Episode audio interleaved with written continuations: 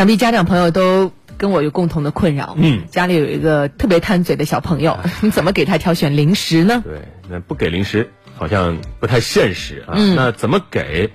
呃，怎样才是好的啊？我们大部分家长实际上心里没有一个很明确的谱对啊。那么六月十五号，由中国副食流通协会等联合发布的《儿童零食通用要求》正式实施了。真好，因为这个儿童零食市场确实长期缺乏行业规范。嗯，是的标注也不规范对，嗯，你写的也看不懂。嗯，对，反正都写我我加了这个加了那个，但是实际上你感觉还还是跟写没跟写没写差不多，反正我们普通的老百姓都不太知道，对吧？不太懂。我们唯一挑选标准就是上面是不是画的五颜六色各种卡通图像，是吧？嗯那现在呢，作为我国第一项专门针对儿童零食制定的标准，今后这样一个儿童零食通要求，对儿童零食营养、健康还有安全性做出了系统的规定。我们来了解一下。记者在一综合性超市走访发现，这里并没有设置专门的儿童零食销售区，一些外包装上印有卡通形象的零食与普通包装零食混放在一起。业内人士介绍，此前国内除了对婴幼儿配方食品辅食有规定外，尚无关于儿童零食的概念和标准。儿童零食产品定义模糊，多为糖果、饼干、膨化食品等大众零食。由于缺少统一标准，许多面向儿童销售的零食反而高油、高盐、高糖等。比如，记者随机拿起的这款卡通造型饼干，与另一款普通饼干相比，碳水化合物和钠的含量反而都要高一些。它没有一个嗯明确的一个界定的标准啊，一些呃不正规的厂家呢，为了谋取利益啊，就容易产生借了儿童食品这个名义来生产，并不满足儿童健康或者这个营养安全的一个食品，就给老百姓他会造成一种误导或者混淆，大家搞不清楚真正符合营养健康的儿童食品是什么。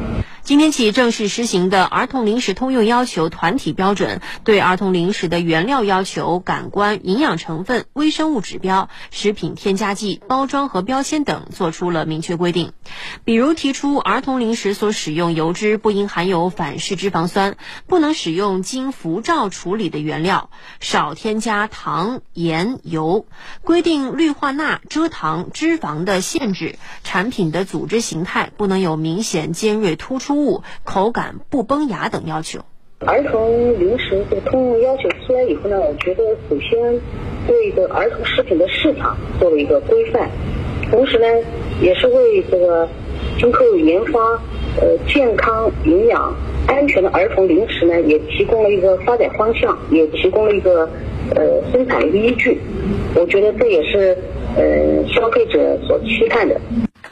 好，我们也来给大家梳理一下。按照这样的儿童零食通用要求，现在儿童零食呢会被分为以下三级。嗯，第一级是可以经常食用的零食，主要是低脂、低盐、低糖类的食物，包括奶和奶制品，里面含有优质蛋白，有助于生长发育、骨骼成长；还有新鲜的应季果蔬，可以摄入丰富的维生素、矿物质、矿物质元素、膳食纤维，能够增强体质；还有坚果类，营养价值高，增加饱腹感，可以经常食用 啊。也就是说，你到超市去买什么牛奶、酸奶这样之类的东西，你可以经常买，不用过脑子，这个多吃没问题，嗯是这意思吗？嗯大概但是这个意思啊但有的但是小朋友会过敏啊，也要注意。嗯第二级就是可以适当食用的零食，适当食用就是每周呢你可以吃一到两次，主要包括中等量的脂肪、盐、糖类的食物。那这一类食物呢是可以补充一些能量的，但是同时也不建议多吃。饼干之类的，往往是这些啊。那第三级限制食用的零食，限制食用，就像三到十七岁的儿童、青少年，每周不要超过一次；那三岁以下的话呢，频率应该